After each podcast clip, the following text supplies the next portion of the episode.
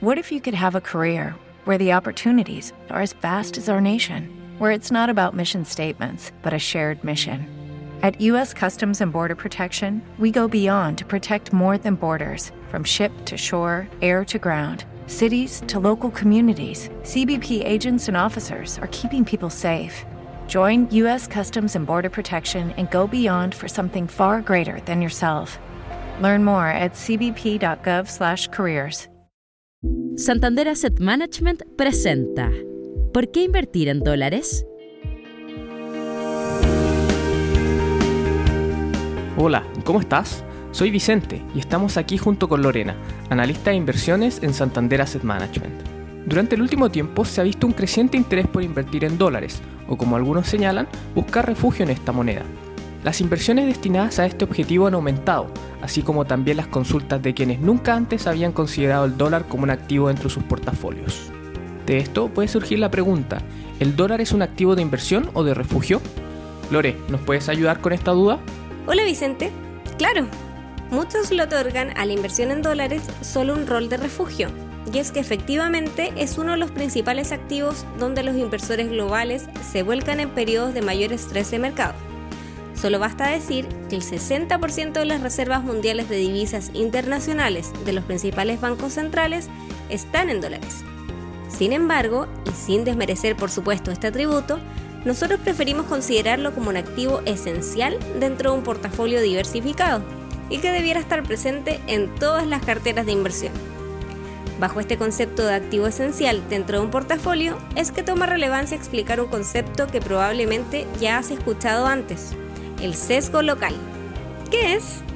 Es la tendencia a destinar gran parte o la totalidad de las inversiones a activos locales, como deuda o acciones nacionales, invirtiendo de esta forma en lo que nos resulta más cómodo o conocido e ignorando de paso los beneficios de la diversificación en activos internacionales y otras monedas.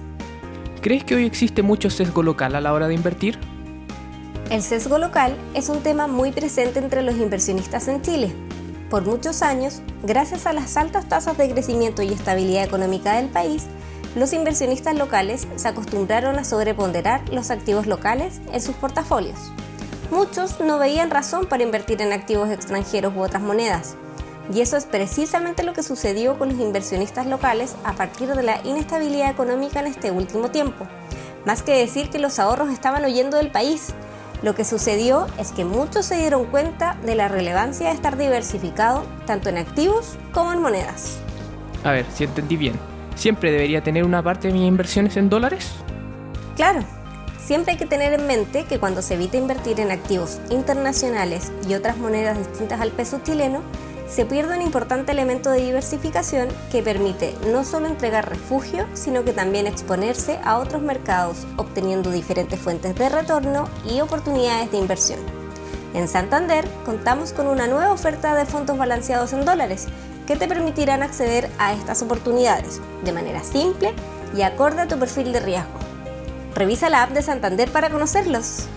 Perfecto, Lore, me quedó súper claro.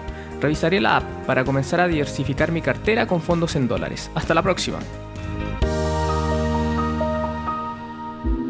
Santander Asset Management presentó ¿Por qué invertir en dólares?